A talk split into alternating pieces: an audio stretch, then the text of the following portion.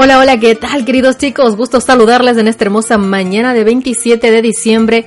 Con ustedes nuevamente Cristina Rosas a través de este podcast enviado a vuestros hogares, a vuestras vidas, a vuestras casas por el Ministerio Evangelii. Qué gusto saludarles, estar con ustedes un día más. Hoy nuestro título es No tomarás el nombre de Dios en vano. Proverbios capítulo 8, verso 17 dice, Yo amo a los que me aman y dejo que me hallen a los que en verdad me buscan. ¿A qué se refiere el Señor cuando dice, no tomarás en vano el nombre del Señor tu Dios, porque yo, el Señor, no consideraré inocente al que tome en vano mi nombre? Veréis en las escrituras el nombre indica aquello por lo que una persona o un objeto podrían ser conocidos. El concepto bíblico de poner un nombre se fundamenta en la antigua noción de que un nombre expresa la esencia de quien lo lleva.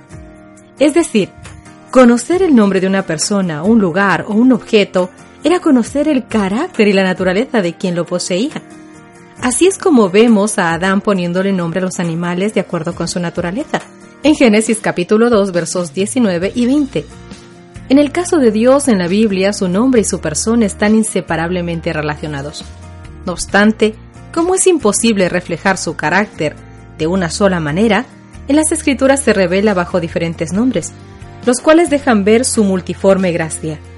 A través de estos diversos nombres el Señor podría revelarse a su pueblo para darle la seguridad de su presencia. Por lo tanto, ¿cuál es el sentido del tercer mandamiento? En realidad, Dios está diciendo yo soy una persona real y no una idea abstracta de un mito humano.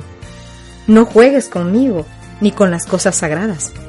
Aprende a respetar todo lo que evoca mi persona mi santo libro, mi lugar de culto, mis mensajeros, mi día de descanso, mis ritos y ceremonias especiales. La palabra clave es reverencia. Sí, reverencia es deferencia, alabanza, adoración. Reverencia es respeto del Señor. Y aunque es cierto que mucha gente insulsa, denigra y desprecia abiertamente al Dios de la Biblia, la advertencia de las Escrituras es que un día recibirán su debida sanción. Aquellos que son reverentes no pueden olvidar una gran verdad de parte de Dios. No me elegiste vosotros a mí, yo os elegí a vosotros. Y os he destinado para que os pongáis en camino y seáis fruto abundante y duradero.